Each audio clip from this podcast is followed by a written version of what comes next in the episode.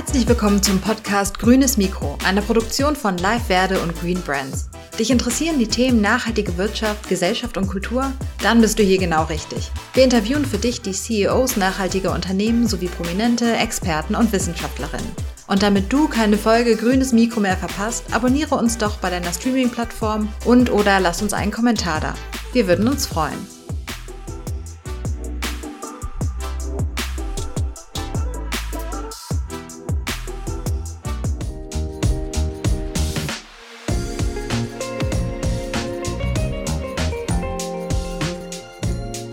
Ja, herzlich willkommen zum grünen Mikro, äh, René. Ja, hallo, grüß dich. Grüß dich, ja. Wir wollen heute mal äh, über das Thema Nachhaltigkeit in der Wissenschaft sprechen. Äh, da bist du natürlich prädestiniert für. Erzählst gleich mal so ein bisschen, wie bist du eigentlich in die Wissenschaft gekommen? Welche Rolle spielen für dich die Themen Betriebswirtschaft und Nachhaltigkeit? Ähm, bevor wir da tiefer reingehen, erzähl uns doch mal so ein bisschen, ähm, wo kommst du her, was hast du gelernt und äh, warum bist du heute da, wo du bist? Ja, mein erstes Studium war ein duales Studium Betriebswirtschaftslehre mit der Fachrichtung Bank und International Finance. Es war ein Studium, was mich sehr interessiert hat, wo ich auch ein Auslandssemester in den USA verbringen durfte. Und danach habe ich mir die Frage gestellt, wie geht es weiter und hatte damals schon großes Interesse an der europäischen Integration, habe einen Master in Europawissenschaften gemacht in England und habe mich daher dem Thema gesellschaftliche Entwicklungen, äh, politische Fragen und natürlich auch wirtschaftliche Fragen in Europa angenähert. Und ja, wie es dann so sein wollte, habe ich mich immer stärker auch in philosophische Fragen eingearbeitet, bis ich dann mich entschlossen habe, an der Katholischen Universität Eichstätt Ingolstadt ein Sozialethik-Promotionsstudium zu machen in der Philosophie mit Schwerpunkt auch Wirtschaftsethik. Und da habe ich so richtig begonnen, eben so rund vor 25 Jahren, mich mit dem Thema auseinanderzusetzen, welche Rolle spielt die Wirtschaft, Unternehmen in der Gesellschaft. Damals war das tatsächlich noch ein Orchideenfach, haben nur sehr wenige im deutschsprachigen Raum studiert. Ich hatte da das Glück, noch äh, gute Professoren damals äh, als meine, ja, auch äh, Professoren zu haben, die mich da sehr tief auch philosophisch in das Thema eingearbeitet haben. Äh, aber natürlich zur damaligen Zeitpunkt waren an den Hochschulen noch wenig wissenschaftliche Möglichkeiten, wir hatten da seinerzeit ein Center for Corporate Citizenship gegründet. Viele hatten eigentlich gar nicht so richtig verstanden, was wir da machen, äh, was denn überhaupt unsere Forschungsfragen sind. Es hat zu dem Zeitpunkt auch eine Enquete-Kommission des Deutschen Bundestages gegeben, wo ich als wissenschaftlicher Mitarbeiter in die USA fliegen durfte, mir auch sehr intensiv anschauen konnte, wie in der USA dieses Thema diskutiert wurde aber tatsächlich war es noch nicht so weit, dass man da wissenschaftlich tatsächlich äh, Stellen bekam oder gar an eine Professur denken durfte vor rund 25 Jahren. So habe ich dann dieses Thema auch in die Praxis gebracht, in verschiedenen Stellen, Bertelsmann Stiftung, aber auch hier in Österreich, in Wien, äh, im Ministerium, überall äh, versucht, dieses Thema zu platzieren, nämlich die Frage, wie ist das Verhältnis äh, Wirtschaft, Gesellschaft? Braucht es hier vielleicht auch eine neue Herangehensweise? Und ja, dann hatte ich das große Glück, vor jetzt mittlerweile schon wieder rund zehn Jahren eine Professur zu bekommen in Köln an, der, äh, an einer Business School, an einer privaten, wo es mir dann auch gelungen ist, ein Center, ein neues aufzubauen für Advanced Sustainable Management. Also da ging es dann tatsächlich darum, diese Themen sowohl in die Lehre, Forschung, aber darüber hinaus auch in die Praxis zu bringen. Dann kam die Pandemie. Ich hatte dann zwischenzeitlich auch noch die Gelegenheit, äh, einen Studiengang aufzubauen an der IU, äh, Master in nachhaltigem Management. Dort war ich Studiengangsleiter. Und zu guter Letzt äh, hat es mich nach Bern in die schöne Schweiz verschlagen. Dort bin ich an der BFH derzeit Forschungsprofessor. Wir widmen uns vornehmlich den Themen Corporate Responsibility, Kreislaufwirtschaft, aber auch soziale Innovation. Und nebenbei hatte ich äh, sehr viele internationale Themen sozusagen aufgebaut. Mit dem Global Corporate Governance Institute haben wir weltweit jährlich eine große Forschungskonferenz. Ich bin im FAZ-Institut im Beirat, wo wir auch jährlich eine große Nachhaltigkeitskonferenz haben mit Nachhaltigkeitsmanagern und Managern aus der Wirtschaft und bin dann darüber hinaus in vielen verschiedenen Initiativen, wie zum Beispiel den Club of Rome in Österreich aber auch ganz neu auch bei der Parmenides Foundation in München, wo wir uns wirklich mit den wissenschaftlichen Grundlagen um die Themen nachhaltige Entwicklung, äh, aber auch gesellschaftspolitischen Fragestellungen widmen. Und ja, insofern bin ich tatsächlich so eine Art Hybrid. Ich bin immer in der Wissenschaft gewesen, aber auch immer äh, sehr eng in der Praxis mit verschiedenen Unternehmen, Organisationen, NGOs, aber auch mit der Politik im Austausch, um dieses Thema tatsächlich wirklich in die Breite der Gesellschaft zu bringen. Mhm. Ja, es klingt schon äh, nach extrem viel, wer dich schon mal erleben durfte und kennengelernt hat, äh, der weiß auch, dass du extrem äh, aktiv bist und viel unterwegs bist und äh, super viel machst. Ähm, lass uns aber vielleicht noch mal so ein bisschen am, am Anfang beginnen. Äh, du bist, glaube ich, 1974 geboren, ähm, also hast auch schon äh, Zeiten erlebt, da spielte die Nachhaltigkeit vielleicht noch nicht die allergrößte Rolle. nichtsdestotrotz gab es natürlich auch den Club of Rome in den, in den 70ern. Ähm, würdest du mal so ein bisschen so, ein, so einen Blick über den Tellerrand äh, wagen? Ähm, wo stand die Nachhaltigkeit so in den letzten Jahren und Jahrzehnten und wo würdest du sagen, hat eine Zäsur stattgefunden? Weil das, was jetzt in den letzten Jahren passiert, ist ja, glaube ich, was ganz anderes, so vom Feeling zumindest her, als das, was in den letzten ja, 10, 20 Jahren passiert ist, oder? Ja, du hast es angesprochen. In den 70er Jahren war natürlich insbesondere die Umweltbewegung sehr stark in, in, in Deutschland, aber auch in Europa. Der Club of Rome, das war tatsächlich auch meine erste Berührung im Rahmen eines Referats in meinem Leistungskurs Wirtschaft im Gymnasium habe ich tatsächlich über die Grenzen des Wachstums referiert mhm. und äh, habe da gesehen, dass da tatsächlich sehr elaborierte, auch wissenschaftliche Meinungen damals schon existierten, die aber in der Breite, in der Praxis und auch in der Theorie so noch nicht gelehrt wurden. Und auch in meinem Wirtschaftsstudium habe ich sehr wenig von dem Thema wahrgenommen. Äh, man hat da eigentlich nicht direkt über Nachhaltigkeit gesprochen. Es war eher ein Randthema. Ja, gut, es gab manche Studierende, die sich tatsächlich engagiert haben. Mhm. Aber Nachhaltigkeit war zu dem Thema eher ein ökologisches Thema, sehr stark eben ja, die Mülltrennung, das duale System war in Deutschland ein Thema. Man hat natürlich äh, über das Waldsterben gesprochen, aber man hat nicht letztendlich diese ganzheitliche Betrachtung auf eine nachhaltige, vor allem nachhaltige wirtschaftliche Entwicklung gelegt. Und das war dann genau auch der, äh, die Zäsur bei mir, wo ich in den USA gesehen habe, äh, die Diskussion um Corporate Citizenship, also ganz bewusst Unternehmen als Bürger der Gesellschaft zu sehen das war damals tatsächlich neu, auch in Europa, auch in Deutschland. Wir haben es dann geschafft, in diversen gesellschaftspolitischen Gesprächen, Diskursen diese Sichtweise auch in, in Deutschland immer stärker zu verankern. Parallel dazu hat ja die Europäische Union dann auch Corporate Social Responsibility sozusagen ausgerufen in einem, in einem grünen Paper sogenannten, wo es immer darum geht, dass sich Unternehmen auch über ihr Kerngeschäft hinaus äh, für eine positive gesellschaftliche Entwicklung äh, einsetzen. Das war aber immer mehr Sponsoring, äh, Philanthropy, Volunteering. Es war mhm. noch nicht das unmittelbare Kerngeschäft. Das Ganze hat sich dann tatsächlich 2010 geändert, wo dann auch nochmal ein Weißbuch der EU rauskam, wo es ganz klar dann auch in die Richtung ging, Unternehmen sind für die Auswirkungen in der Gesellschaft und auf die Gesellschaft sozusagen ihres Kerngeschäfts verantwortlich. In weiterer Folge hat man das immer tiefer diskutiert. Man hat natürlich auch dann die politischen Rahmenbedingungen verändert. Parallel dazu hat es natürlich die diversen Klimakonferenzen gegeben, bis hin eben auch zu Paris, wo dann ja letztendlich auch konkrete äh, Klimaziele überstaatlich, auch interstaatlich vereinbart wurden. Das hat dazu geführt, dass die ökologische und die soziale, aber auch die wirtschaftliche Dimension immer mehr zusammengewachsen sind. Und tatsächlich 2015, 2016 gab es dann auch immer mehr Studien, die aufgezeigt haben, dass nachhaltiges Management auch seitens der Finanzwirtschaft hochinteressant ist. Warum?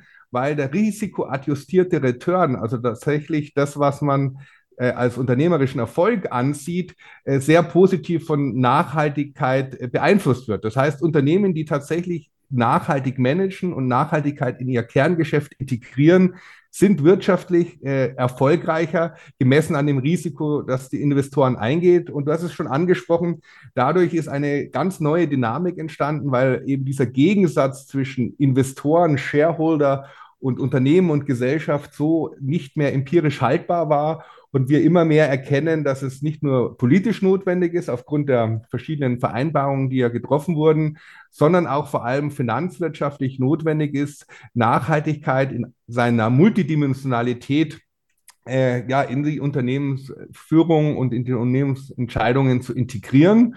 Und das führt jetzt dazu, dass äh, 2018 Elkington zum Beispiel bei unserer Konferenz die Triple Bottom Line äh, auch für sich begraben hat. Ja, dieses Silo-Denken, es gibt hier irgendwie drei Säulen, mhm. sondern Nachhaltigkeit entwickelt sich tatsächlich zu einem multidimensionalen Ansatz, der koevolutionär die verschiedenen Dimensionen Ökologie, Soziales, Wirtschaft, aber in einer Wissensgesellschaft vor allem auch das Thema Wissen stärker zusammen integrativ denkt. Und daraus entsteht tatsächlich eine, eine neue Betriebswirtschaftslehre, die alte sozusagen für wahr geglaubte Annahmen der BWL äh, hinterfragt und tatsächlich nun beginnt, die BWL neu zu denken, weg von einem eindimensionalen Profitdenken hin zu einem multidimensionalen äh, Purpose, Impact-orientierten Denken, was letztendlich Unternehmen als Teil der Gesellschaft sieht und auch anerkennt. Und die Frage des, der Auswirkungen des Unternehmens auf die Gesellschaft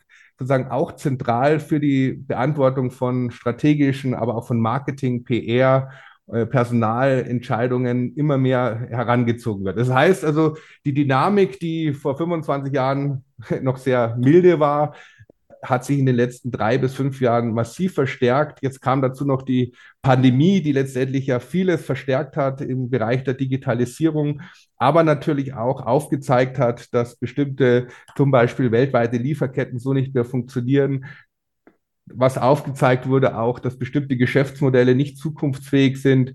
Jetzt noch dazu die Energiefrage, wo wir immer stärker erkennen, dass wir natürlich da auch Lösungen in, im Energie-Mobilitätsbereich brauchen für die Zukunft. Und das hat schon die Wirtschaft massiv verändert.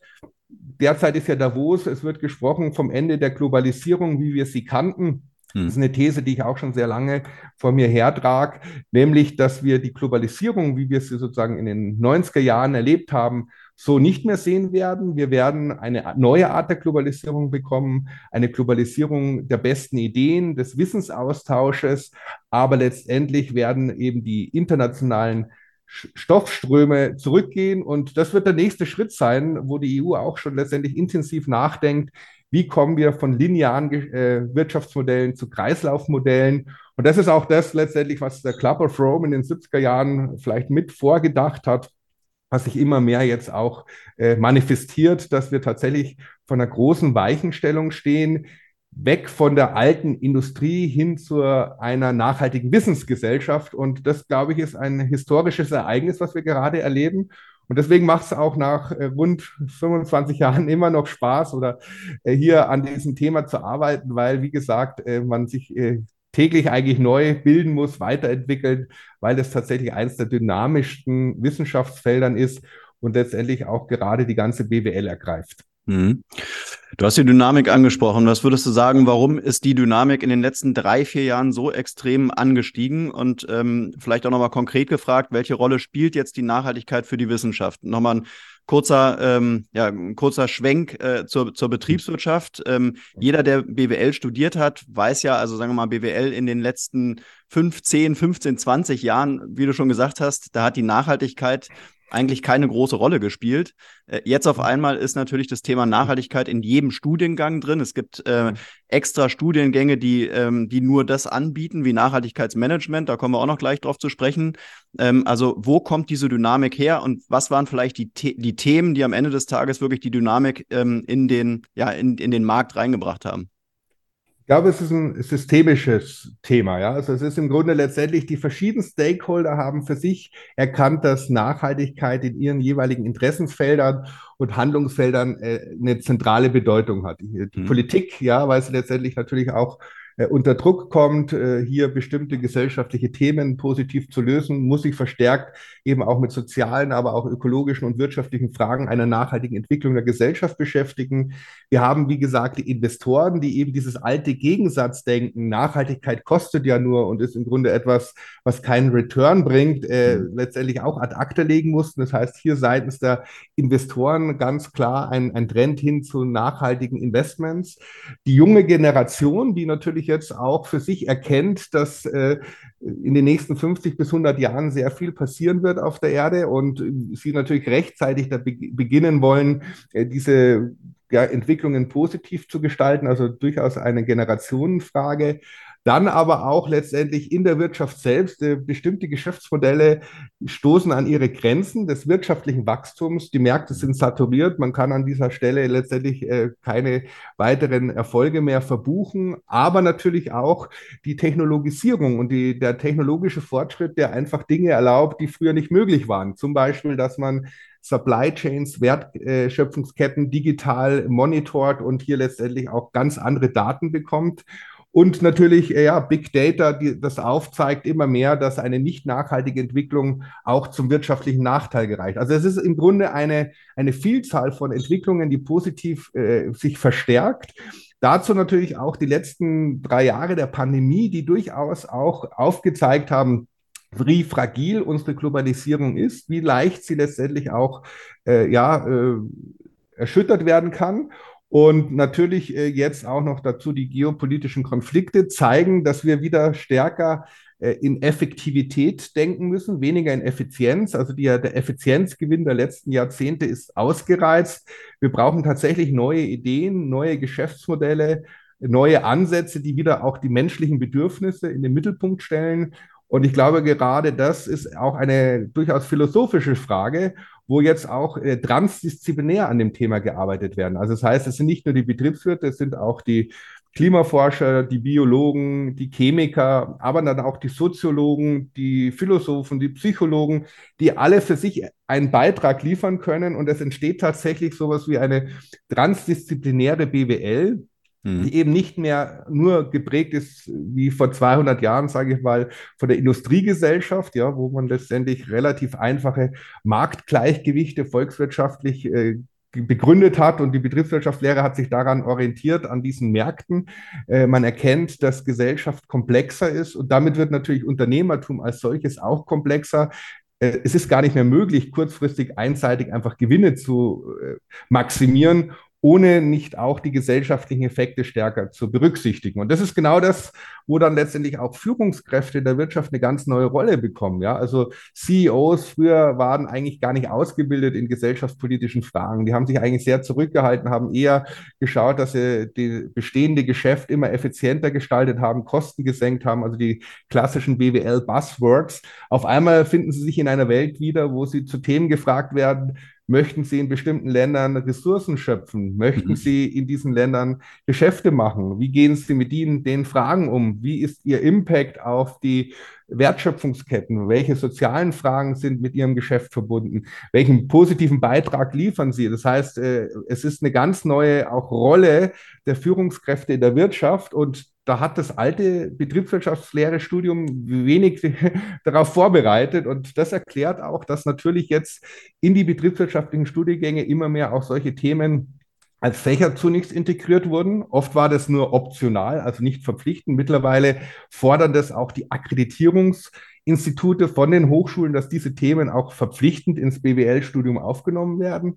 Aber daneben gibt es natürlich auch immer mehr die Notwendigkeit, die ganzen Managerinnen und Manager, die sozusagen vor 20, 30 Jahren ihr BWL-Studium hatten, auch ganz neu auf diese Fragestellung vorzubereiten. Es gibt Weiterbildungsstudiengänge, Zusatzstudien, Sie haben, äh, du hast es genannt, äh, die jetzt eigentlich wie Pilze aus dem Boden schießen. Mhm genau versuchen, dieses Desiderat, was wir gerade haben, aufzulösen. Und das ist eigentlich die große Herausforderung. Nachhaltigkeit ist ein Bildungsthema.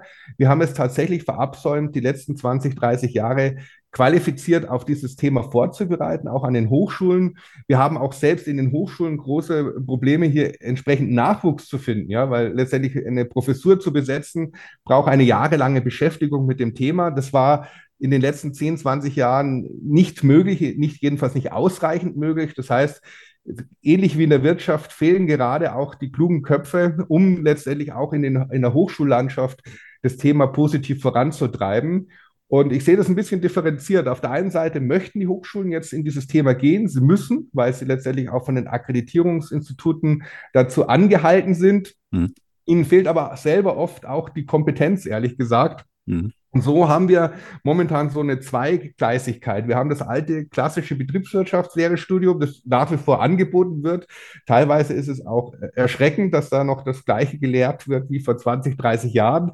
Es gibt dann andere innovative Hochschulen, die es geschafft haben, ihr BWL-Studium schon zu adaptieren und in die richtige Richtung zu führen. Es gibt Hochschulen, die jetzt auch ganz bewusst sozusagen ähnlich wie in der Autoindustrie neben dem Verbrennungsmotor auch einen Elektromotor anbieten, also mhm. neue nachhaltige Studiengänge. Und diese äh, ist momentan alles gleichzeitig und äh, es ist deswegen extrem wichtig als junger Mensch, wenn man studieren möchte, dass man sich die richtige Hochschule aussucht und eben eine Betriebswirtschaftslehre studiert, die letztendlich auch zukunftsfähig ist weil die, die Wirtschaft, die Unternehmen brauchen genau diese Leute. Also wir brauchen nicht mehr die Leute, die so denken wie vor 20 Jahren. Wir brauchen tatsächlich junge Menschen in der Wirtschaft, die bereit sind, diesen Change, diesen Transformation, was ja weit mehr ist als Change, da geht es auch um Haltung, ja. äh, mit voranzutragen, um letztendlich auch die Wirtschaft als Ganzes zu transformieren. Also du siehst schon, es ist eine ganz spannende Zeit, äh, aber natürlich hat es auch seine und ihre Herausforderungen, diese Zeit weil wir teilweise noch nicht die Ressourcen haben, die wir brauchen. Ein schönes Beispiel dafür ist, es gibt tausende von Klimaforschern, die uns immer wieder sagen, dass das Klima alles äh, so nicht in, auf Zukunft äh, funktionieren wird, dass wir CO2 reduzieren müssen und dergleichen. Ich würde mir tausende von BWL-Professoren wünschen, die dann uns aufzeigen, wie es geht. Ja, und mhm. äh, es ist nicht mehr eine Frage des, warum wir es tun müssen. Es ist eine Frage, wie wir es denn tun können. Und diese Wie-Frage zu beantworten, gerade in, in wissenschaftlichen Kontext, ist eine, eine sehr komplexe, herausfordernde. Und da können wir jede Hochschule, jeden Professor brauchen, der letztendlich in diese Richtung forscht und auch lehrt und, und das Thema weiterentwickelt. Hm. Würdest du denn abschließend sagen, dass die BWL jetzt auf einem guten Weg ist? Äh, oder ist es tatsächlich so, dass er halt dann hier und da noch verstaubt ist und wie du sagst, äh, noch alte Lehrinhalte ähm, ja, ähm, propagiert. Ähm, wahrscheinlich ist es ja fast so, dass, dass Leute wie du durchs ganze Land reisen könnten und, äh, und die BWL-Profs äh, schulen müssten auf Nachhaltigkeit, oder? Tatsächlich, also die Anfragen von verschiedensten Hochschulen, die jetzt einfach auch sozusagen äh, solche Fächer in ihr Curriculum verankern, sind massig. Ja, also man könnte tatsächlich äh, eigentlich jede Woche woanders hinfahren. Mhm.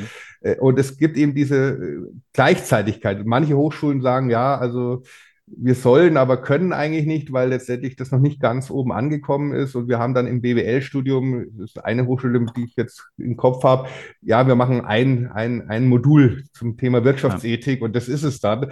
Äh, aber ansonsten ist es eigentlich so, wie es immer war. Dann gibt es eben Hochschulen, die ganz bewusst auch neue Professuren äh, ausrufen. Ja, die haben dann oft die Probleme, die zu besetzen, äh, weil man braucht natürlich dann da mindestens auch ein paar Bewerber, um da den qualifiziertesten zu finden. Das heißt, auch dort ist ein großes Angebot mittlerweile an Professuren, weil letztendlich jede Hochschule, die da ein bisschen was auf sich hält, auch mittlerweile einen Professor für CSR, Nachhaltigkeitsmanager oder dergleichen tatsächlich hat. Mhm.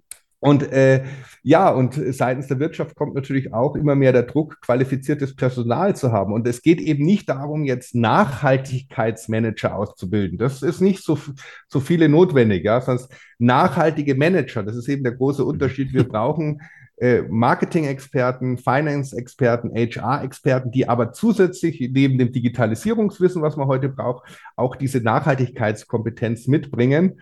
Und das ist letztendlich eine ganz große Herausforderung. Das brauchen wir innerhalb der nächsten fünf Jahre, weil das sind die Entscheidungsträger, die in Zukunft überhaupt die richtigen Entscheidungen Richtung nachhaltiges Management treffen werden. Und solange wir die nicht haben, äh, wird es schwieriger, weil wir da letztendlich zwar den Willen auch in der Wirtschaft haben, aber die Kompetenzen schlichtweg fehlen.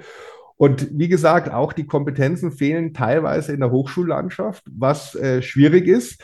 Und manchmal fehlt auch tatsächlich der Wille, weil auch die Hochschulen natürlich oft sehr klassisch geführt sind und man sich an alten Curriculars orientiert, die einfach schon über 30, 40 Jahre laufen, aber nicht mehr den, den Status quo abbilden. Ähm, deswegen kann man das jetzt nicht klar beantworten. Ich würde sagen, es gibt exzellente Hochschulen. Es sind auch tendenziell die guten Hochschulen, die sich schon sehr weit in diesem Thema öffnen. Also hier kann man durchaus die führenden Hochschulen nennen. Hochschulen, die jetzt da teilweise in anderen Themen auch noch nicht so weit sind, tun sich auch mit diesem Thema schon schwer. Und deswegen ist es auch so wichtig, dass sich Netzwerke bilden zwischen den Hochschulen. Ja, das ist ein mhm. Thema, was alle berührt, dass man tatsächlich Ressourcen, Know-how und Wissen zwischen den Hochschulen austauscht und es braucht Studierende, die das einfordern. Also jeder, der jetzt BWL studiert und merkt, dass es letztendlich diese Themen im Curricula nicht vorkommen, kann ja seinen jeweiligen Professor im Marketing, HR, Finance ansprechen und das auch einfordern und sagen, was heißt jetzt Nachhaltigkeit aus, aus der Finance-Brille? Was bedeutet das für mich als HR-Manager, als zukünftiger? Wie kann ich es ins Marketing integrieren? Und am Ende bleibt dann auch natürlich die Möglichkeit, eine Masterarbeit, eine Bachelorarbeit oder eine, eine Promotion zu schreiben genau dieses Thema äh, zu behandeln, weil wir brauchen, wie gesagt, auch noch viele neue Erkenntnisse in dem Bereich. Und es lohnt sich da tatsächlich jetzt auch als junger Mensch zu engagieren. Hm. Zwei Fragen hierzu noch. Ähm, ist es nicht äh, erstens ein bisschen unauthentisch, wenn jetzt irgendwie jede Hochschule äh, auch Nachhaltigkeit anbietet, ähm, obwohl sie vielleicht gar nicht das richtige Personal haben? Und, und zweite Frage, ähm, ich habe eher so das Gefühl, dass die Studierenden, was das Thema Nachhaltigkeit anbelangt oder was die, was die, was das Mindset anbelangt, äh, eher schon viel nachhaltiger unterwegs sind, gerade die, also die Generation Z, als die mhm. Profs, oder? Also das hatte ich auch erlebt. Ich bin jetzt zehn Jahre an den Hochschulen und darf dort lernen. Und äh, vor zehn Jahren war es tatsächlich noch so, da hat man den Studierenden noch Nachhaltigkeit beibringen können, sogar teilweise müssen, weil sie es tatsächlich nicht aus der Schule oder so mitgebracht haben und noch nicht das Mindset haben. Mhm. Das hat sich auch innerhalb der letzten zehn Jahre fundamental geändert. Die Studierenden sind sehr gut informiert, haben sich mit dem Thema beschäftigt, äh, haben sich mit Friday for Future, mit Klimafragen, aber auch mit sozialen Fragen beschäftigt und äh, wollen auch sehr viel mehr antworten. Also das heißt, sie wollen sich auch einbringen und es ist eben nicht mehr ein Fach, das man halt machen muss, weil, weil man es machen muss. Und die Studierenden freuen sich auf dieses Fach, weil sie auch, und das ist meine Rückmeldung, sagen, das ist ein Fach, wo ich auch frei denken kann, wo ich mich einbringen kann, wo ich auch mal Dinge hinterfragen kann, was oft in der klassischen Betriebswirtschaftslehre als gegeben einfach gesetzt ist, wird eben zum Beispiel im Themenfeld Wirtschaftsethik, Corporate Social Responsibility nochmal hinterfragt. Und die Studierenden haben eine klare Meinung, sie wollen hier auch Dinge verändern. Und das ist auch gut so und das ist natürlich auch sehr herausfordernd, so wie ich es am Anfang gesagt habe. Man muss als Professor in diesem Fach eigentlich sich jährlich sozusagen weiterentwickeln, neue Ideen haben, weil die, die jungen Generationen tatsächlich sehr dynamisch das Thema vorantreiben. Und das finde ich auch gut so, ja. Und es gibt nur noch wenige, die sagen, ach, das Thema brauchen wir nicht. Die gibt es auch, aber äh, die waren in der Zukunft vielleicht, und in der Vergangenheit war es 50-50, mittlerweile ist es eine Minderheit und die Mehrheit der Studierenden, vor allem die Guten, also die wirklich auch engagiert das Studium machen und auch wirklich was erreichen wollen, Karriere machen, haben sich mittlerweile diesem Thema weit geöffnet. Und das ist auch eine, mittlerweile ein Karrierebooster. Äh, ich mhm. merke das, dass meine Studienabgänger, die da wirklich gut waren, mittlerweile alle in der Wirtschaft extrem gute Posten und Jobs bekommen haben, direkt beim Vorstand, bei der Geschäftsführung, um gemeinsam dort mit dem Top-Management diese Transformation zu schaffen. Und es freut mich natürlich immer zu sehen, dass diese jungen, engagierten Menschen, die mit so einem Mindset kommen, das mittlerweile auch in der Wirtschaft verwirklichen können. Und damit äh, zeigt sich auch, Nachhaltigkeit und Karriere ist kein Gegensatz mehr. Vor 20 Jahren war das tatsächlich noch so. Ich hatte ja. mal einen Bekannten, der hat sich irgendwo beworben mit Wirtschaftsethik und da hat man gesagt, das mhm. ist, ist ein Grund, sie nicht einzustellen. Mhm. Mittlerweile ist es ein Grund, jemanden einzustellen, weil es zeigt, dass er reflektiert und über sein eigenes Handeln nachdenkt denken kann. Mhm. Jetzt steckt heute in Deutschland ja zumindest äh, Nachhaltigkeit, wie wir es gerade eben besprochen haben, äh, überall drin äh, und jeder sollte irgendwie ein nachhaltiges Mindset haben. Nichtsdestotrotz brauchen wir natürlich auch Profis äh, und diese Profis, die gehen unter anderem eben aus Studiengängen hervor wie Nachhaltigkeitsmanagement. Erklär uns doch mal so ein bisschen, äh, was äh, steckt in Nachhaltigkeitsmanagement an Nachhaltigkeit noch mehr drin als jetzt in so einem normalen BWL-Studium? Ja, also das Nachhaltigkeitsmanagement kommt tatsächlich noch aus einer Zeit, wo man tendenziell die klassische Betriebswirtschaftslehre hatte und man dann dazu sagen Nachhaltigkeitsmanager ausgebildet haben, die oft als Add-on gewirkt haben. Ja, das mhm. waren sozusagen Nachhaltigkeitsabteilungen in großen Unternehmen, aber vielleicht hat auch der kleine und Mittelstand sich so einen Nachhaltigkeitsmanager geleistet, der letztendlich verantwortlich war, das Themenfeld Nachhaltigkeit abzudecken. Das war aber oft leider ein Silo, ja, wie wir bei großen Konzernen gesehen haben, die zwar eine exzellente Nachhaltigkeitsstrategie hatten, aber das nicht wirklich in die Unternehmensstrategie integriert wurde. Mhm. Deswegen äh, ist es jetzt kein Fehler, Nachhaltigkeitsmanagement zu studieren. Es ist etwas, wo man sehr viel Wissen über Nachhaltigkeitszusammenhänge lernt, wo man letztendlich auch konkrete Nachhaltigkeitsmanagement-Tools, Nachhaltigkeitsreporting und dergleichen äh, entwickelt. Letztendlich aber braucht die Wirtschaft immer mehr klassische Manager, die auch andere Themen äh, intus haben, Marketing, äh, HR, Finance, aber dieses auch Nachhaltigkeitsverständnis und vor allem die entsprechende Haltung mitbringen. Das heißt, wir sehen gerade auch so eine Entwicklung vom Nachhaltigkeitsmanagement hin zum nachhaltigen Management. Und das ist eben diese Parallelität, die wir gerade haben. Und es gibt deswegen auch Studiengänge, die heißen noch ganz klassisch Nachhaltigkeitsmanagement. Mhm. Und es gibt eben Studiengänge wie nachhaltiges Management, wo man bewusst versuchen, eigentlich eine Alternative zum klassischen Betriebswirtschaftsstudium äh, zu entwickeln. Das heißt, hier ist wirklich die Idee, äh, alle Fächer der Betriebswirtschaftslehre so neu zu lehren und zu denken, dass Nachhaltigkeitsthemen, ökologische, soziale, wirtschaftliche, aber auch Wissensfragen in die jeweiligen Fächer integriert sind. Also wir müssen letztendlich tatsächlich von einer Neuauflage des Betriebswirtschaftsstudiums sprechen. Warum? Weil wir so viele Menschen brauchen. Also das heißt, es reicht uns jetzt nicht aus, die Handvoll Nachhaltigkeitsmanager oder Menschen, die Nachhaltigkeitsmanagement studiert haben. Wir brauchen ganz klassische Betriebswirte, die aber integrativ systemisch denken können. Und das ist die eigentliche Herausforderung, weil jede Hochschule hat mittlerweile jedenfalls die, was auf sich hält, einen Studiengang Nachhaltigkeitsmanagement oder CSR oder wie auch immer es heißen mag. Mhm. Aber äh, parallel dazu haben sie oft auch noch das völlig klassische BWL-Studium, wo diese Themen viel zu wenig äh, vorkommen. Und es kann einem immer noch passieren, dass man BWL studiert und in seinem BWL-Studium von Nachhaltigkeit vielleicht maximal ein Modul hatte und das war eher so Add-on. Und das ist genau das, was ich versuche gerade äh, zu durchbrechen, dass tatsächlich nachhaltiges Management, diese Nachhaltigkeitsdimension im Management Mainstream wird. Und das ist schon eine, ein dickes Brett, wie man so schön sagt, weil letztendlich müssen wir dazu alle BWL-Professoren überzeugen, in ihren jeweiligen Fach das Thema Nachhaltigkeit zu integrieren.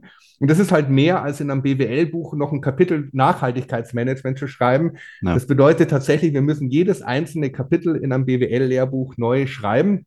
Und das ist eine große Herausforderung, ist auch eine große Anstrengung und viele wollen das auch, ja, also gerade die jüngeren Professoren. Und ich glaube, das wird uns gelingen. Das wird der nächste Schritt. Wir werden das BWL-Studium als Ganzes neu denken, äh, auch neu schreiben, vom strategischen Management bis hin zum Finance, hin zu HR. Äh, letztendlich ganz ein neues Verständnis, was ein, ein Manager in einem Unternehmen oder auch ein Unternehmer macht. Und, und das ist eine neue, auch eine Job Description, die da entsteht. Hm. Und dann wird das BWL-Studium, glaube ich, auch wieder für viele sehr attraktiv, weil das war auch in der Vergangenheit Manche haben gesagt, eigentlich äh, BWL-Studium ist zwar schön und gut, man kann da vielleicht dann danach einen guten Job in der Wirtschaft äh, bekommen, aber vom Reflexionsgrad sind andere Studiengänge vielleicht schon weiter, äh, Quantenphysik zum Beispiel oder Evolutionsbiologie, die letztendlich schon ein ganz anderes Wissenschaftsparadigma entwickelt haben. Und das ist, glaube ich, der nächste Schritt, wo wir in der BWL hin müssen. Und das ist auch, was mich gerade beschäftigt. Und deswegen auch hier diese äh, Verbindung zur Parmenides Foundation, wo wir wirklich mit anderen transdisziplinären Wissenschaftlern genau solche Fragen auch diskutieren. Wie kann die BWL von anderen Wissenschaften lernen? Was kann die BWL von der Quantenphysik lernen? Was kann die BWL von der Evolutionsbiologie lernen? Weil es gibt ähnliche Fragestellungen, die haben andere Wissenschaften für sich schon positiv beantwortet. Äh, die die BWL jetzt erst beginnt zu stellen. Und da, glaube ich, ist sehr viel auch transdisziplinär, interdisziplinär möglich, dass die BWL sich auch öffnet für andere Wissenschaften und hier tatsächlich gemeinsam wir an einem neuen Wissenschaftsverständnis der Betriebswirtschaftslehre arbeiten. Mhm. Ja, also dann bedeutet es doch eigentlich, äh, dass ihr die BWL gerade wirklich auf den Kopf stellt. Äh, und ich stelle mir so ein bisschen die Frage, machst nur du das an deinen Hochschulen oder ist das wirklich ein allgemeiner Trend, dass man jetzt wirklich sagt, okay, das, was die letzten Jahrzehnte gelehrt wurde, äh, ist alles Schnee von gestern und jetzt müssen wir irgendwie ähm, aus dem, ja, aus der BWL wirklich ein nachhaltiges Management formen? Mhm. Also eingangs gesagt, es ist natürlich nicht alles, was in der BWL in den letzten Jahren entwickelt und äh, gemacht wurde, äh, falsch. Ja? ja? es braucht nur eine gewisse Neuausrichtung. Viele Erkenntnisse der BWL sind durchaus richtig und wichtig und da ist natürlich auch immenser äh, Fortschritt, auch Fragen der Digitalisierung in den letzten Jahren gewesen sodass man schon sagen muss, dass man da eine sehr gute Basis hat.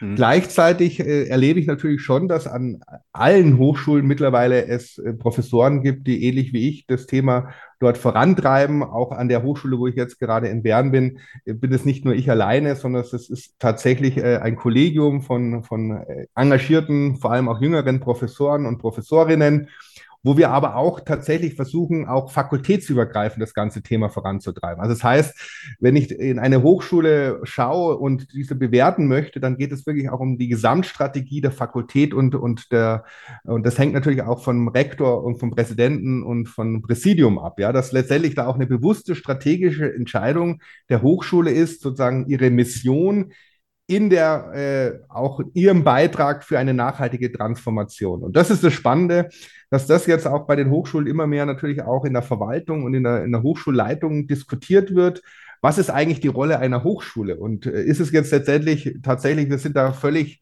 neutral und, und machen einfach unsere Forschung so, wie es uns gefällt?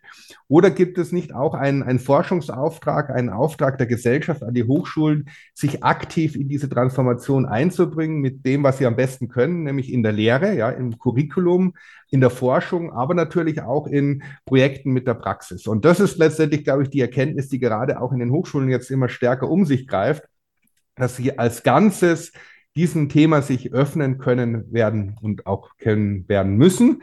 Und dann ist es nicht mehr nur die Fakultät der BWL, sondern da geht es auch darum, dass man mit den Architekten zusammenarbeitet, ja, nachhaltige Architektur, mhm. mit den Technikern, die sich um neue äh, Energielösungen kümmern, um mit den Mobilitätsforschern. Das heißt, am Ende des Tages ist das Ganze ein ideales Feld, um sich auch inter- und transdisziplinär zu betätigen und dann kommt es sehr darauf an, dass man die Silos, die ja auch innerhalb der Wissenschaft und den Hochschulen existieren, aufbricht. Das heißt, es müssen jetzt nicht alle Fragen die BWLer alleine klären, ja, weil ich bin jetzt kein Energieexperte oder Mobilitätsexperte, sondern da ist man dann darauf angewiesen, dass man Kollegen und Kolleginnen aus anderen Fakultäten, Departments hat, die sich da aktiv zum Beispiel in gemeinsamen Forschungsprojekten oder auch in gemeinsamen Lehrveranstaltungen engagieren, so dass die Hochschule als Ganzes tatsächlich auch ein Enabler wird und die nächste Generation bestmöglich auf diese doch sehr großen Herausforderungen vorbereitet aber auch in der Gesellschaft mit anderen Stakeholdern, sei es Zivilgesellschaft, Politik,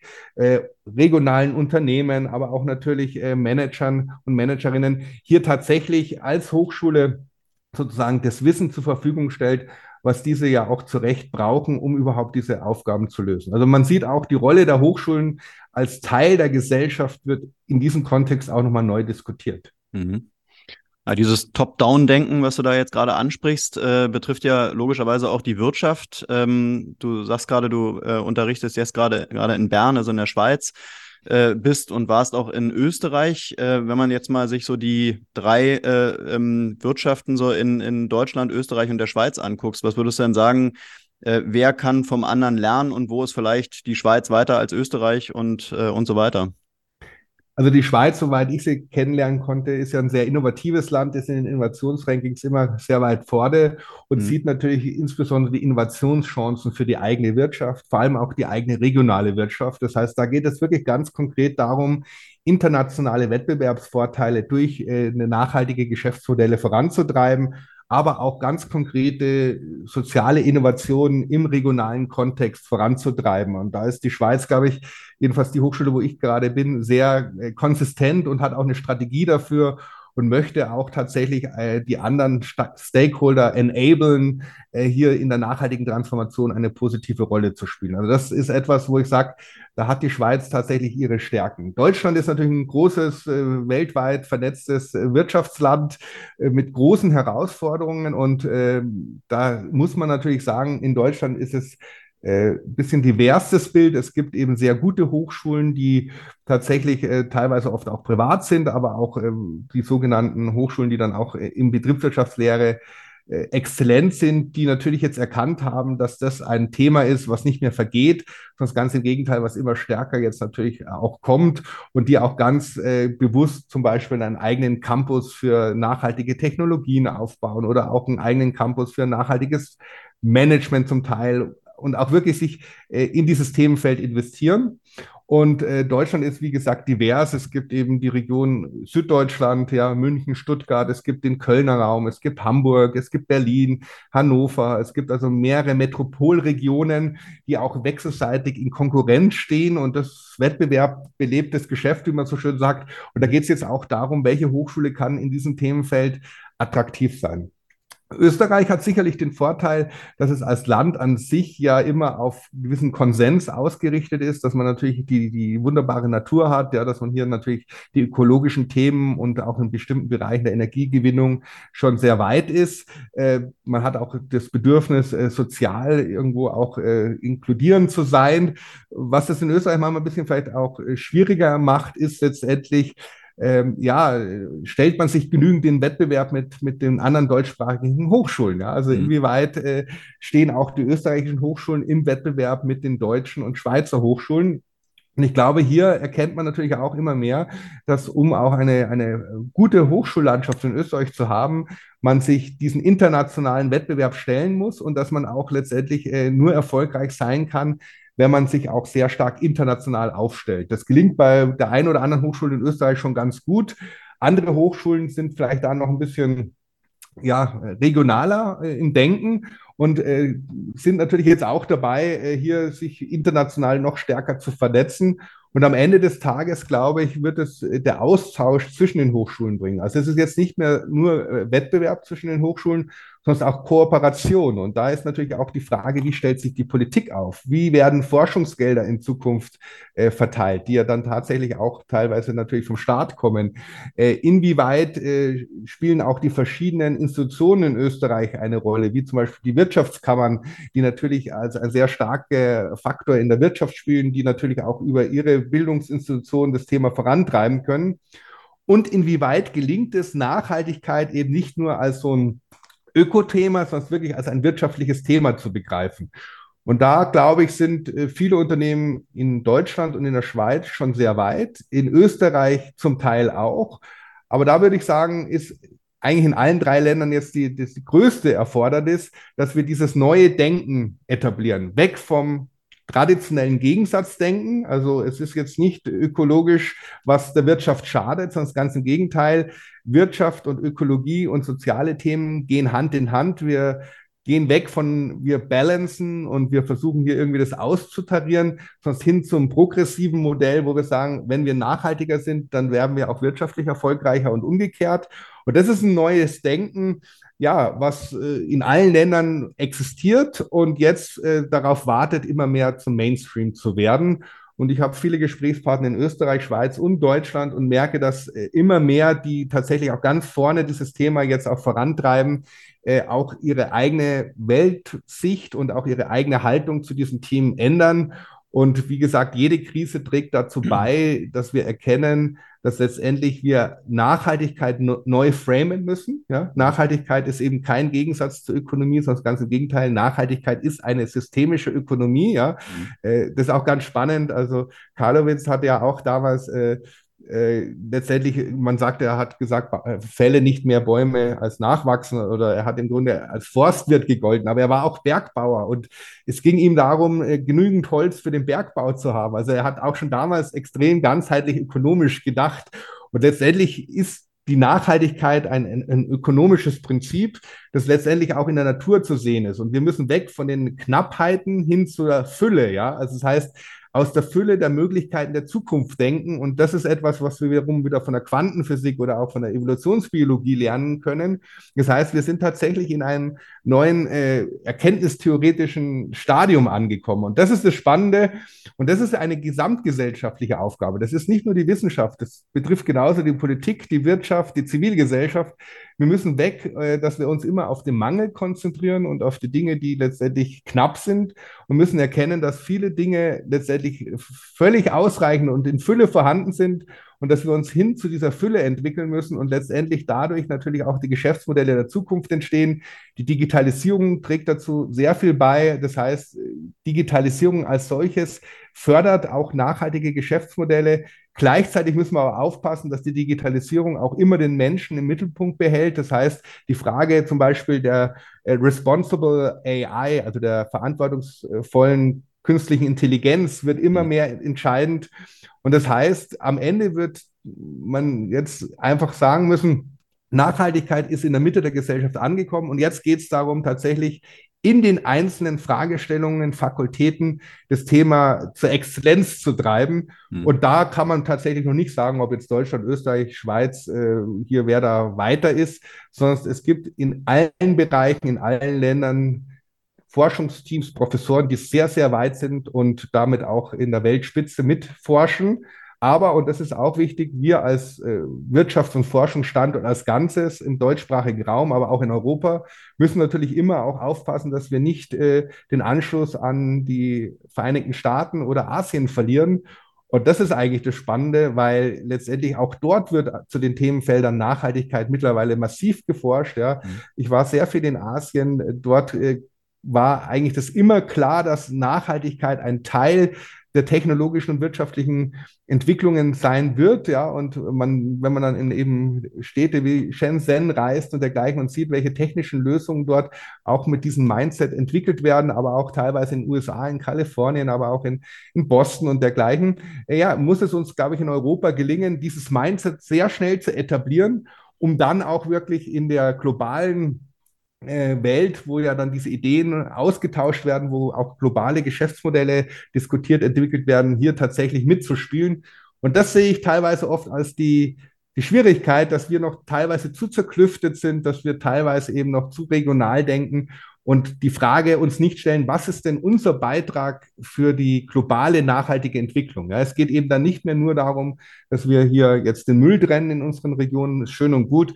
Wir brauchen große auch Lösungen für die globalen Herausforderungen. Und dann ist es natürlich oft schwierig, wenn man in so einem schönen Land in den Bergen lebt, wo alles sich sehr gut anfühlt, die Natur noch sehr intakt ist und man natürlich ein gutes Leben haben kann, zu sehen, dass sich viele der Fragestellungen auch unseres Lebens in Asien entscheiden werden, dort, wo die großen Märkte sind, wo die Milliarden von Menschen leben, die jetzt dringend Lösungen brauchen, um ein Leben in Einklang mit der Natur zu führen, was wirtschaftlich funktioniert, aber natürlich auch sozial integrativ ist.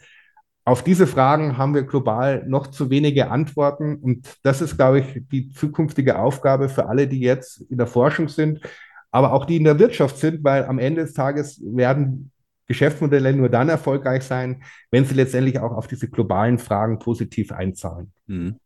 Um da jetzt mal ein erstes Fazit zu ziehen, äh, wie und wo bekommen wir denn jetzt die ähm, Managementkräfte für die Zukunft her? Also die, die ein nachhaltiges Mindset haben. Gibt es die, ähm, kann man da einen Unterschied machen zwischen den drei äh, deutschsprachigen Ländern? Müß, müssen vielleicht deutsche Unternehmen tatsächlich über, über den Teich gucken und sich die Amerikaner holen, weil die weiter sind? Muss man vielleicht auch irgendwie äh, in der Managementsprache wirklich komplett Englisch werden, damit man jetzt nicht nur im eigenen Teich fischt? Ähm, also wo, wo sind die mhm. Leute, die die deutsche Wirtschaft in Zukunft braucht?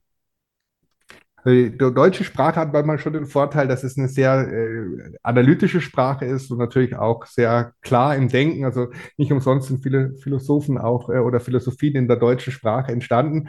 Also mhm. ich, ich halte es durchaus äh, für interessant, auch letztendlich äh, aus der deutschen Philosophie und aus, aus, aus dem, was in den letzten Jahrhunderten gedacht wurde, hier zu schöpfen, ja, auch die griechische Philosophie und dergleichen sich nochmal anzuschauen woher man jetzt die Manager bringt. Also äh, es zeigt sich, und das ist jetzt auch gerade eine Lehre aus Davos aktuell, dass die Soft Skills immer wichtiger werden, ja, weil letztendlich in einer Welt, die sich so schnell wandelt, man eben von gewissen Gewissheit nicht mehr ausgehen kann. Das heißt, man kann nicht mehr Management bei Excel machen. Man mhm. braucht wieder sowas wie Leadership und vor allem Responsible Leadership. Also es geht tatsächlich wieder stärker um die, die auch Werthaltung der, der Managerinnen und Manager. Also äh, wie, wie schaffe ich es, Orientierung in Zeiten zu geben, die extrem im Wandel sind? Ja? Und das sind natürlich soziale Kompetenzen extrem wichtig. Das ist etwas, wo man auch sagt, äh, das ist vielleicht in den Hochschulstudien noch zu wenig. Also die tatsächliche Persönlichkeitsentwicklung Persönlichkeitsentwicklung. Gleichzeitig erleben wir mit der künstlichen Intelligenz, ich weiß nicht, das hast du wahrscheinlich mitgekriegt, dass, und ich habe das jetzt auch schon verglichen, also man kann ja Essays schreiben lassen von der künstlichen Intelligenz, die kann ein normaler Professor gar nicht mehr äh, unterscheiden ja. von dem, was letztendlich äh, hier die Studierenden machen. Und ich habe mit einem Kollegen gesprochen, der hat das mal ausprobiert und hat gesagt, diesen Essays hätte allen 100 Punkte gegeben, also ja. die maximale Punktzahl. Mhm. Das heißt, es wird im Studium auch extrem äh, darauf ankommen, wieder persönlich mit den Studierenden in Interaktion zu gehen, also auch die orale, also die Diskussion, die mündliche, ja, und mhm. zu erkennen und auch mit dem Studierenden gemeinsam zu entwickeln, ihn zu empowern, ja, letztendlich mhm. auch die Haltungen und die Erziehung, die er vom Elternhaus mitbekommen hat oder sie, äh, auch zu verstärken und letztendlich auch äh, Möglichkeiten aufzuzeigen, wie man neben der klassischen betriebswirtschaftliche Denkweise auch letztendlich neue Ideen in die, in die Wirtschaft, in die Unternehmen bringt. Und ich glaube, das ist tatsächlich schon eine Stärke, die wir noch haben, auch in Europa. Wir haben durchaus gute Schulen, ja, also Gymnasien und dergleichen. Vielleicht müsste man noch das Thema dort schon ansetzen, ja. Das heißt, hier nochmal überlegen, wie kann man schon frühzeitig die jungen Menschen, also die noch nicht studieren, äh, die aber sich auch schon für die Themen interessieren, mhm. gewinnen, sich damit zu beschäftigen, so wie ich mich im Gymnasium schon mit dem Club of Rome beschäftigt habe. Das war damals noch eine Ausnahme, da war ich, glaube ich, der Einzige, der ein Referat dazu gehalten hat. Das kann man mittlerweile natürlich auch schon in den den, in den äh, mittleren Schulen auch vorantreiben, in den Kindergärten, dass man letztendlich auch pädagogisch schon sehr früh beginnt und eben nicht nur Lösungen äh, von oben aufdoktriert und sagt, liebe Kinder, so ist es, ja. sondern auch den Kindern ehrlich sagt, schau her, da haben wir keine Lösung dafür. Das wäre doch mhm. ideal, wenn du dich damit beschäftigst. Vielleicht hast du ja eine und das steht dann auch nicht im Widerspruch, dass du erfolgreich wirst, sondern ganz im Gegenteil, wenn du eine Lösung für eine soziale Frage hast, für eine ökologische Frage, dann kannst du daraus Unternehmensmodelle entwickeln, die dich reich machen, ja, weil reich werden oder gut verdienen ist kein, kein, kein, nichts Negatives, aber gleichzeitig einen positiven Impact für die Gesellschaft schaffen. Und das ist letztendlich dieses neue Mindset, das wir letztendlich in allen Ebenen vermitteln müssen die Lehrer, Lehrerinnen sehe ich auch sehr stark. Da müssen wir auch äh, Weiterbildungen und auch die, die, die Lehrergeneration dahingehend ausbilden, dass sie eben nicht äh, Wirtschaft als was Böses sieht oder hier auch letztendlich den Kindern was Falsches beibringt, sondern aufzeigt, dass es darauf ankommt, wie wir in der Wirtschaft, weil wir sind alle Wirtschaft, agieren. Die Konsumenten schult, ja, dass die Konsumenten auch verstehen, welche Auswirkungen es hat, wenn ich mich so verhalte oder so, ja. Das war in den 90er Jahren noch völlig egal. Aber heutzutage kann man schon mal drüber nachdenken, was jetzt ein Flug äh, in den Urlaub an CO2-Emissionen bedeutet und was ich anderes tun könnte, ja. Und dann kommt man relativ schnell drauf, da kann ich sehr viel andere Dinge machen, bis ich diese Emotionen äh, hinbekomme und vielleicht äh, entscheide ich mich ja dann als Konsument bewusst anders. Gleiche ist mit der Ernährung, ja. Also wie kann ich mich bewusster ernähren? Das sind alles Themen, die jeder Einzelne in der Hand hat.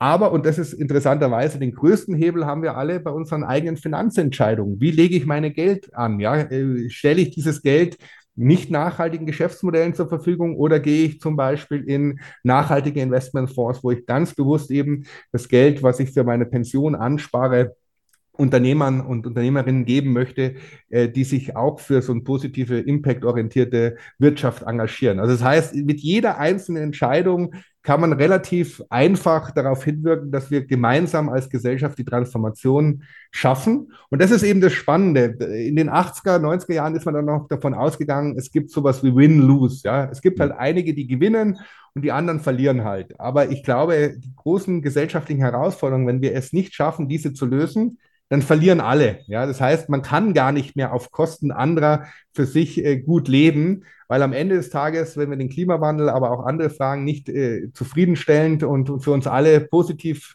äh, beantworten und Lösungen finden, auch die Energieversorgung, aber auch die sozialen Fragen, dann wird es sehr ungemütlich werden. Und das ist ein Szenario, das wir alle nicht wollen. Und deswegen sollten wir uns von der Vergangenheit lösen und tatsächlich die Gegenwart von der Zukunft ausdenken. Das heißt, in welcher Welt wollen wir leben? Wie möchten wir die nächsten 50, 100 Jahre hier auf diesem Planeten miteinander umgehen? Was bedeutet das für meine Handlungen? Und wie kann ich daraus konkrete Wirtschaftsmodelle entwickeln, die sowohl gut Geld verdienen, wie gesagt, das ist kein Fehler, und gleichzeitig aber auch die anderen Ziele erhelfen zu erreichen und Nutzen für andere stiftet. Und dann, wenn das jeder für sich so gut hinbekommt, dann äh, mache ich mir überhaupt keine Sorge, dass wir die Transformation hinbekommen. Und ehrlich gesagt, das ist die größte Transformation, die wir alle gemeinsam erleben. Das ist wie der Übergang von der Agrar- in die Industriegesellschaft. Hätte man da jemand gefragt, wie hm. stellst du dir die Industriegesellschaft vor? Es hätte keiner verstanden und hätte wahrscheinlich gesagt, ja, große Pferde, große Bauernhöfe. Es kam ganz anders, es kamen die Autos, es kam die Elektrizität und dergleichen. Wir haben dann die digitale äh, Revolution erlebt. Ja, vor 15 Jahren hat es noch kein Smartphone gegeben. Ich habe letztens einen Film gesehen, äh, das ist noch mit einem Camcorder rumgerannt, die Leute, ja, und das ist gar, gerade mal 15 Jahre her. Mittlerweile sind wir weltweit vernetzt über Smartphone. Das heißt, es ist auch eine, schon eine große Transformation. Und ähnlich werden jetzt die nächsten fünf bis zehn Jahre uns im Themenfeld Nachhaltigkeit auch tangieren und, und beeinflussen. In zehn Jahren werden wir das Thema schon ganz anders diskutieren und auf das freue ich mich, ja. Und, und ich glaube, das macht auch Spaß und da kann jetzt insbesondere auch die junge Generation sich sehr aktiv einbringen. Und ich glaube, das ist auch das, was man den jungen Menschen jetzt aufzeigen muss. Protest ist das eine, aber jetzt aktiv an der Lösung zu arbeiten, das ist das andere. Das ist oft vielleicht schwieriger, aber das kann jeder Einzelne für sich tun und entscheiden. Und wie gesagt, die Wirtschaft ist auch offen, diese Menschen, die jetzt tatsächlich auch Dinge anders tun wollen, zu integrieren, weil sie auch müssen. Ja, und das ist das Schöne. Das war vor 20 Jahren so noch nicht. Da hat man vielleicht noch so als ein, eine Orchidee gegolten, die man vielleicht eventuell tatsächlich irgendwo in der Abteilung mal hat. Mittlerweile sind diese Menschen, die letztendlich auch neues Denken in die Wirtschaft bringen, durchaus sehr gewünscht, weil letztendlich, wie gesagt, unser Schicksal hängt genau an diesen Menschen. Hm. Ja, dann wünsche ich mir, dass es mehr Propheten wie dich gibt, äh, die solche Sachen dann auch wirklich ähm, ja, in die Wirtschaft, in die Schulen, in die, in die Hochschulen tragen, weil ich glaube, da muss dann wirklich einiges passieren.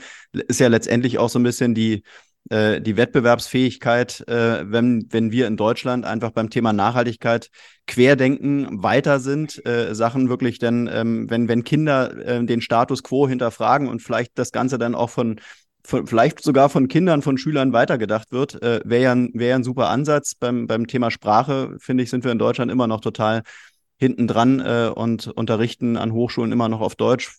International wäre man wettbewerbsfähiger, wenn es alles auf Englisch stattfinden würde. Also sind sicherlich. Also ich mache ganz viel auf Englisch und Englisch ist natürlich die Wirtschaftssprache und ja. macht Sinn. Äh, und das ist natürlich etwas, man sollte beiden Sprachen da mächtig sein und auch die mhm. Ideen auf beiden Sprachen vermitteln können. Podcasts wie deiner sind extrem wichtig, ja, weil viele junge Menschen und auch überhaupt Menschen jetzt immer mehr natürlich auch Podcasts anhören und dann ins Denken kommen und auch mhm. überlegen, wie können sie selber sich weiterentwickeln. Und am Ende des Tages, ja, Propheten, ich würde mich jetzt nicht als Prophet bezeichnen. Ich bin letztendlich auch ein Netzwerker und über die Buchreihen, das sind ja mittlerweile über 200 Bücher entstanden mit Kolleginnen und Kollegen. Und ich habe mir da bewusst gar nicht unbedingt die Propheten immer gesucht, sondern Menschen, die in ihrem jeweiligen Themenfeld äh, exzellente Arbeit leisten und sie dazu gewonnen, mal über Nachhaltigkeit nachzudenken und zu überlegen, was würde jetzt Nachhaltigkeit oder wie würden Sie das in Ihr Themenfeld integrieren? Weil am Ende des Tages brauchen wir ein integratives Nachhaltigkeitsverständnis, also ein Add-in und kein Add-on. Mhm. Und wir dürfen nicht sagen, dort sind die einen, die eben nachhaltig denken und ja, sind die anderen, die das eben nicht tun. Diese, dieser Gegensatz, diese Polarität haben wir eh schon viel zu viel in der Gesellschaft. Also wir brauchen wieder dieses verbindende Element. Und deswegen darf Nachhaltigkeit auch keine Verzichtsdiskussion sein. Es darf jetzt nicht sein, du darfst nicht. Es darf auch keine Verbotsdiskussion sein, obwohl ja. ab und zu braucht man mal ein Verbot, ganz klar. Aber im Kern ist es eine Innovationsdiskussion. Wie können wir alle besser leben? Wie können wir alle wirtschaftlich erfolgreicher sein und gleichzeitig auch die großen ökologischen, sozialen Themen positiv lösen? Und ich glaube, da ist noch sehr viel Innovationspotenzial und wir sollten einfach auch wieder freier denken, weg von den alten, vielleicht betriebswirtschaftlichen, ökonomischen Modellen hin zu neue Fragestellungen. Und die Physik hat es uns vorgemacht, ja. Äh, Newton, Einstein, und dann die Quantenphysik hat sehr viel in der Physik neu gedacht und gibt mittlerweile auf viele Sachen Erklärungen, die wir vorher nicht hatten. Äh, in der Evolutionsbiologie ähnlich. Ja, warum nicht auch in der Ökonomie und in der Betriebswirtschaftslehre dieser auch tatsächliche Paradigmenwechsel hin zu einer offenen, transdisziplinären Wissenschaft, wo wir tatsächlich einfach auch alte Zöpfe abschneiden und sagen, schau mal her, für bestimmte Fragestellungen können wir mit den alten Modellen keine Antworten geben. Dazu braucht es neue Annehmen, neue Erkenntnisse. Und die wichtigste Erkenntnis ist weg von dem Gegensatzdenken, von dem Trade-off-Denken, Nachhaltigkeit und Ökonomie als Gegensatz gedacht, hin zum integrativen Denken, wo letztendlich eine nachhaltige und eine ökonomische Entwicklung sich wechselseitig verstärken. ein wirtschaftlicher Erfolg ist ohne Nachhaltigkeit nicht denkbar und eine nachhaltige Entwicklung ist aber auch ohne ökonomischen Erfolg nicht denkbar. Also es geht jetzt, wie gesagt, nicht um Verzicht und weniger Ökonomie, sondern um eine neue Art der Ökonomie, die letztendlich auch die Betriebswirtschaftslehre neu denkt. Und wir am Ende des Tages erfolgreiche globale, aber auch regionale Unternehmen haben, die jedes für sich einen positiven Impact auch für die nachhaltige Entwicklung der Region oder aber auch der Welt spielen. Und wenn das letztendlich die Haltung und das Verständnis von einem guten Management ist, dann haben wir viel gewonnen. Und das dann runter zu skalieren, was bedeutet das in der Schule, im Kindergarten, was müssen diese Menschen an Qualifikationen entwickeln, wie können wir das Ganze unterstützen, wie können wir da positiv in Dialog treten. Ich glaube, das ist die Diskussion, die wir jetzt auf der Metaebene gesellschaftlich brauchen, weg von den Schuldzuweisungen hin zu mhm. einem gemeinsamen kooperativen Zusammenarbeit. Das ist ja auch SDG äh, 17, was letztendlich genau das einfordert. Und ich glaube, das ist das Wichtigste, was wir jetzt schaffen können, eine gemeinsame Plattform, um letztendlich schnellstmöglich auch die Kurskorrekturen vorzunehmen, die, die ja auf der Hand liegen und uns ja auch alle Naturwissenschaftler und andere äh, Propheten, die es ja auch gibt in den Talkshows, immer wieder vor Augen führt. Aber wir brauchen jetzt Lösungen. Und ich glaube, dafür ist ein pragmatischer Betriebswirt schon nicht verkehrt. Mhm. Du hast mich am Anfang in unserem Vorgespräch gefragt, wie lange hier so ein Podcast geht. Da habe ich gesagt 45 Minuten. Wir sind jetzt schon weit über der Zeit. Ähm, oh. versuchen jetzt mal äh, so in maximal 10 Minuten den Podcast hier enden zu lassen. Ähm, aber letztendlich äh, kann man dir stundenlang zuhören, weil du es halt eben genau so praktisch äh, das Thema mal runterbrichst und man sich da wirklich, äh, man ähm, ja, keine Minute irgendwie langweilig wird ähm, will den Podcast ähm, beenden mit einem relativ knochigen Thema, was aber letztendlich auf die Wirtschaft jetzt in den nächsten Jahren zukommt und eigentlich auch schon die letzten Jahre zugekommen ist, nämlich der Nachhaltigkeitsberichterstattung. Ähm, da äh, heißt es im Prinzip, dass basierend auf den EU-Richtlinien zur CSR-Berichtspflicht, äh, die gibt es seit 2017 in Deutschland, ähm, dass äh, die CSR-Richtlinien äh, Umsetzungsgesetze ähm, ähm, ja, verabschiedet wurden ähm, und ähm, ab 2024 soll diese Berichtspflicht dann wirklich kommen. Ähm, wie erlebst du äh, diese Nachhaltigkeitsbericht, Nachhaltigkeitsberichtspflicht äh, momentan? es sind nicht alle Unternehmen davon betroffen. Wenn du mit Unternehmen sprichst, ähm, wie groß ist das Thema und was würdest du sagen, wie ist der Status quo und, und auf was müssen sich die Unternehmen vorbereiten? Also du hast es ja schon gesagt, 2025 wird das Ganze schlagend. Das heißt aber, dass man jetzt in den nächsten drei, zwei, drei Jahren äh, sich darauf vorbereiten muss. Und du hast es gesagt, es betrifft nicht alle Unternehmen, aber es betrifft natürlich einen Großteil der Unternehmen, ja, und äh, vor allem auch deren Zulieferer. Das heißt, am Ende des Tages wird es fast alle Unternehmen betreffen, die in irgendeiner Weise in den internationalen Wertschöpfungsketten sind. Und das Spannende ist, es ist ja auch extraterrestrisch. Das heißt, dieses Gesetz gilt ja nicht nur in Deutschland oder Europa, sondern auch darüber hinaus, wenn man zum Beispiel auch Business in Asien oder woanders macht. Das heißt, ich glaube, die, die Tragweite dieser Gesetzgebung ist noch überhaupt nicht an, anerkannt oder erkannt bei vielen, vor allem kleinen, mittleren Unternehmen. Und es wird eine Riesenherausforderung und die Wirtschaftsprüfer und andere Berater sind natürlich jetzt dabei, auch hier äh, die Unternehmen auf den Weg zu bringen, ihnen auch vor Augen zu führen, was es an Veränderungen bedeutet. Gleichzeitig denke ich, dass dieses Gesetz aber nicht ausreichen wird, weil es letztendlich auch von einer Grundhaltung ausgeht, dass Unternehmen letztendlich eben negativen Impact generieren und dass der zu reduzieren ist. Ja, das mhm. heißt sehr stark der Versuch eben negativen Impact aus den Lieferketten zu nehmen und in, in der Berichtspflicht eben auch natürlich CO2 zu reduzieren. Was tatsächlich darüber hinaus noch fehlt, und äh, das sind eben äh, andere ökologische Themen wie Biodiversität, das fehlt noch, die soziale Frage oder die sozialen Fragen werden noch stärker kommen, das wird auch noch alles kommen. Aber die Grundhaltung oder die Grundfrage, was ist denn jetzt der positive Impact der Wirtschaft, das ist eine, die über die Gesetzgebung hinausgeht. Und deswegen sehe ich jetzt dort Chancen und Risiken zugleich. Also wenn ein Unternehmen nur irgendwie mit Tickboxing und versucht eben hier irgendwie das Gesetz zu erfüllen, dann ist es tatsächlich zu wenig und bringt nicht den Nutzen, den es bringen kann. Wenn ein Unternehmen jetzt aber sieht, schau her, ich muss diese Themen eh jetzt in irgendeiner Weise für mich beantworten, dass es in ein Innovationsdenken geht und sagt, okay, wie kann ich unternehmerisch Antworten finden, die zum einen die gesetzlichen Grundlagen befriedigen, ganz klar, aber darüber hinaus mein Kerngeschäft und das, was ich tue, wirklich für die Zukunft wettbewerbsfähig und zukunftsfit machen. Ja, und das heißt, ich sehe äh, große Chancen, ja, dass jetzt tatsächlich äh, alle Unternehmen sich irgendwo mit diesem Thema beschäftigen müssen. Ich wünsche diesen Unternehmen, dass sie das als eine Chance begreifen, als ein Innovationsthema, weil machen müssen sie es sowieso. Warum nicht daraus auch eine Chance? Ja, es wird Investitionen erfordern. Warum nicht diese Investitionen so ausrichten, dass auch ein Nutzen davon generiert wird? Und gleichzeitig äh, sehe ich natürlich aber schon das Risiko, dass äh, durch Grund der, aufgrund der Bürokratie äh, vielleicht Unternehmen überfordert sind, die letztendlich sagen, ich sehe mich da nicht mehr darüber hinweg, ich weiß gar nicht mehr, wie ich das äh, noch alles schaffen soll, ja. neben den anderen Krisen, die wir erleben und den anderen Herausforderungen wie Digitalisierung.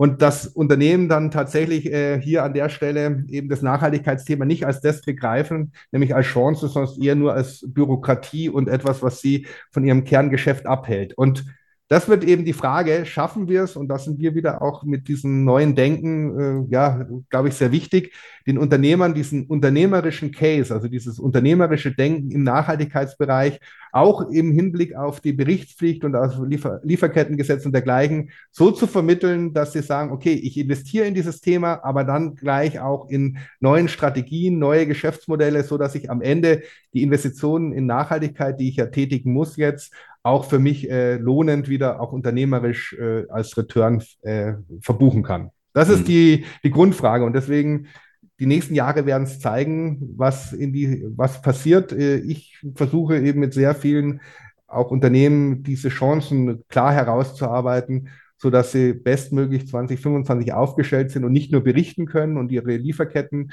einigermaßen unter Kontrolle haben, sondern auch schon ganz konkrete neue Produkte, Dienstleistungen, Geschäftsmodelle, Strategien entwickelt haben, die letztendlich ihnen neue Märkte verschaffen, neue Kunden und am Ende des Tages auch, äh, ja, auch einen, einen höheren risikoadjustierten Gewinn.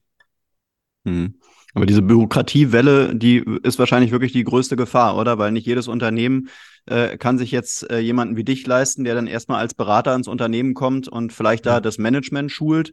Ich würde mal sagen, dass bei den meisten Unternehmen, die werden jetzt äh, wahrscheinlich genervt sein davon, dass schon wieder mehr Bürokratie am Ende des Tages vielleicht einfach die, den Status quo nur auf Papier übertragen, aber so richtig gelebt, äh, sodass es auch denn die Stakeholder merken, wird es dann vielleicht am Ende des Tages doch wieder nicht.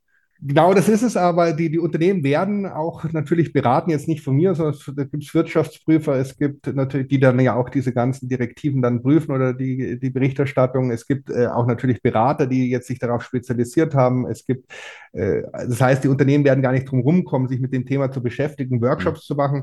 Was ich dann eben aber raten kann, nur ist, dieses Big Picture nicht zu verlieren, ja, also dieses große Bild, was, wohin wollen wir, warum machen wir das? Also, und da äh, tatsächlich bin dann oft auch ich gerne dabei, sage ich mal, wo ich mal sage, okay, wir müssen am Anfang mal unser grundsätzliches Mindset, unsere Haltung in allen Führungsfunktionen neu überdenken, zu einem gemeinsamen Nachhaltigkeitsverständnis kommen und eben, es ist mehr als irgendwelche Excel-Sheets auszufüllen, muss man dann vielleicht auch machen, aber am Ende des Tages geht es dann wirklich um das Mindset, um die Haltung. Und das ist ein paralleler Prozess. Und ich glaube, wenn man sich nur auf die bürokratischen Fragestellungen konzentriert, dann ist die Gefahr sehr groß, dass man sich verliert und dass man am Ende gar nicht weiß, warum man es macht und eigentlich es nur macht, weil es irgendwelche Gesetze einfordern.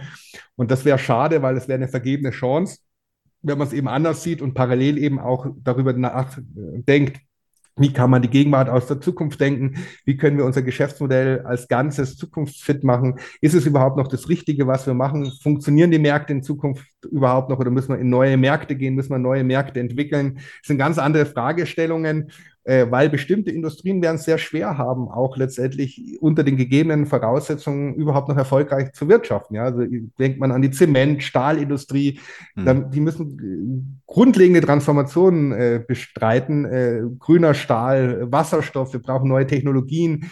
Äh, das reicht auch nicht mehr, wenn ein Unternehmen als Ganzes nachhaltig wird. Es geht um die ganze Wertschöpfungskette. Das heißt, die Unternehmen brauchen auch die richtigen Kunden. Ich sage Ihnen auch, überlegt mal, habt ihr überhaupt noch die richtigen Kunden? Zum Beispiel, wenn ich einen nachhaltigen Tourismusressort habe und äh, die Kunden fliegen aber aus der ganzen Welt mit einem Privatjet an, dann ja. es, hilft, hilft, es mir nichts, dass ich ein nachhaltiges Ressort habe. Dann mhm. habe ich einfach die falschen Kunden. Dann muss ich sagen, wie kann ich stärker eben Menschen gewinnen, die zum Beispiel auch öffentlich anreisen oder aus der Region kommen. Das heißt, die Zulieferer muss ich überdenken. Habe ich überhaupt die richtigen Lieferanten? Äh, sind das diejenigen, die auch in dem Themenfeld Nachhaltigkeit äh, sich progressiv voranwagen? Äh, oder sind es Lieferanten, die sagen, ich liefere halt noch so lange, solange es erlaubt ist und dann stelle ich meinen Betrieb ein?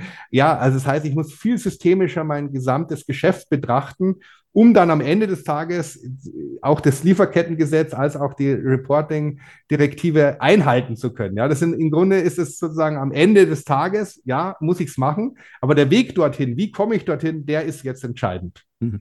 Okay. Ich würde sagen, mit dem Big Picture und dem ganzheitlichen Denken äh, machen wir Schluss. Ähm, mir hat es auf jeden Fall viel Spaß gemacht. Äh, es sprudelt aus dir heraus und äh, ich denke, die ganzen Themen sind äh, absolut äh, wichtig und richtig und darüber sollte sich jeder und jede äh, mal Gedanken machen. Ähm, dir für deine Zeit auf jeden Fall vielen Dank und alles Gute für das neue Jahr. Ich bin gespannt, wann wir uns mal wieder sehen und hören. Und ähm, ja, mach's gut. Super, viel Erfolg. Ich glaube, Podcasts wie dieser sind extrem wichtig, wie ich schon gesagt habe. Und ich wünsche dir alles Gute und viele Hörer, äh, die letztendlich dann auch selbst reflektieren. Wir müssen jetzt nicht das nachmachen, was ich gesagt habe, sondern, sondern selbst denken. Das ist, glaube ich, auch was Entscheidendes im Nachhaltigkeitsbereich. Selbst wieder denken, eben und zu überlegen, was ist sozusagen tatsächlich mein persönlicher Impact? Wie kann ich positiv wirken und wo kann ich vielleicht auch das Negative reduzieren? Aber am Ende des Tages, wie kann ich ein, ein Gestalter, Transformator dieser Gesellschaft werden? Weil letztendlich werden es auch diese Menschen sein, die dann auch wirtschaftlich in Zukunft erfolgreich sein werden. Und am Ende, wie gesagt, schließt das eine das andere nicht aus, sondern ganz im Gegenteil, es bedingt einander. Alles klar, so machen wir Schluss. Danke dir, René, ja? Bis dahin. Ade, ciao, ciao. danke. Und das war's auch schon wieder für heute mit einer neuen Folge Grünes Mikro. Alle Infos und Links zu diesem Podcast findest du in den Show Notes. Wenn es dir gefallen hat, dann abonniere uns gerne auf den gängigen Streaming-Plattformen und lass eine Bewertung da. Wir würden uns freuen. Bis zum nächsten Mal.